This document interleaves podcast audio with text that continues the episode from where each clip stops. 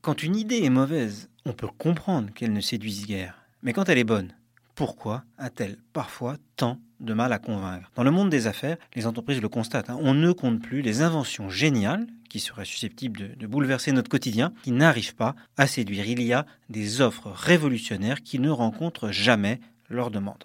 Le cas de la voiture électrique est à cet égard symbolique. Voici une technologie qui pourrait contribuer à la lutte contre le réchauffement climatique, à la condition bien sûr que l'électricité ne soit pas produite par des turbines brûlant du, charbon. Hein. Le véhicule électrique pourrait être à la fois moins polluant, plus silencieux, plus facile à entretenir, plus innovant en termes de design et sur la durée pas forcément plus cher qu'une bonne vieille bagnole carburant à l'essence.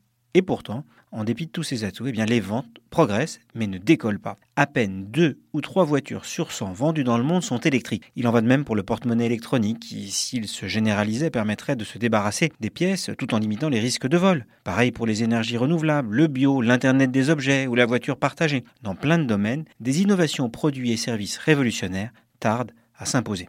Alors, qui la faute? Le premier responsable, en fait, est collectif. Si nous sommes victimes d'une forme d'immobilisme, c'est souvent à cause de l'effet parc. Dans bien des domaines, des bases installées existent et freinent le changement. D'abord parce que passer d'un monde à un autre, d'une technologie à une autre, a souvent au départ un coût surtout s'il s'agit de rivaliser avec de grandes séries amorties depuis de nombreuses années. Ensuite parce que les nouveaux mondes remettent en cause des situations acquises. Les acteurs dominants d'un vieux monde n'ont pas forcément intérêt à favoriser l'émergence d'un nouveau. Si l'on ajoute à cela la méfiance des consommateurs qui ne veulent pas être les cobayes de première génération de produits qui seront peut-être des flops, on peut comprendre pourquoi les innovations prennent parfois du temps à s'imposer.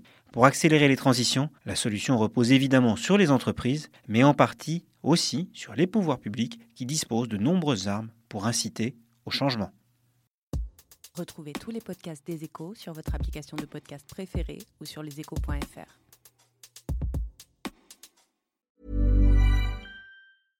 Hey, it's Paige DeSorbo from Giggly Squad. High quality fashion without the price tag. Say hello to Quince.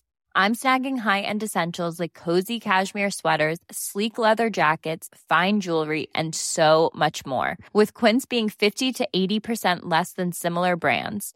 And they partner with factories that prioritize safe, ethical, and responsible manufacturing. I love that. Luxury quality within reach. Go to quince.com slash style to get free shipping and 365 day returns on your next order. Quince.com slash style.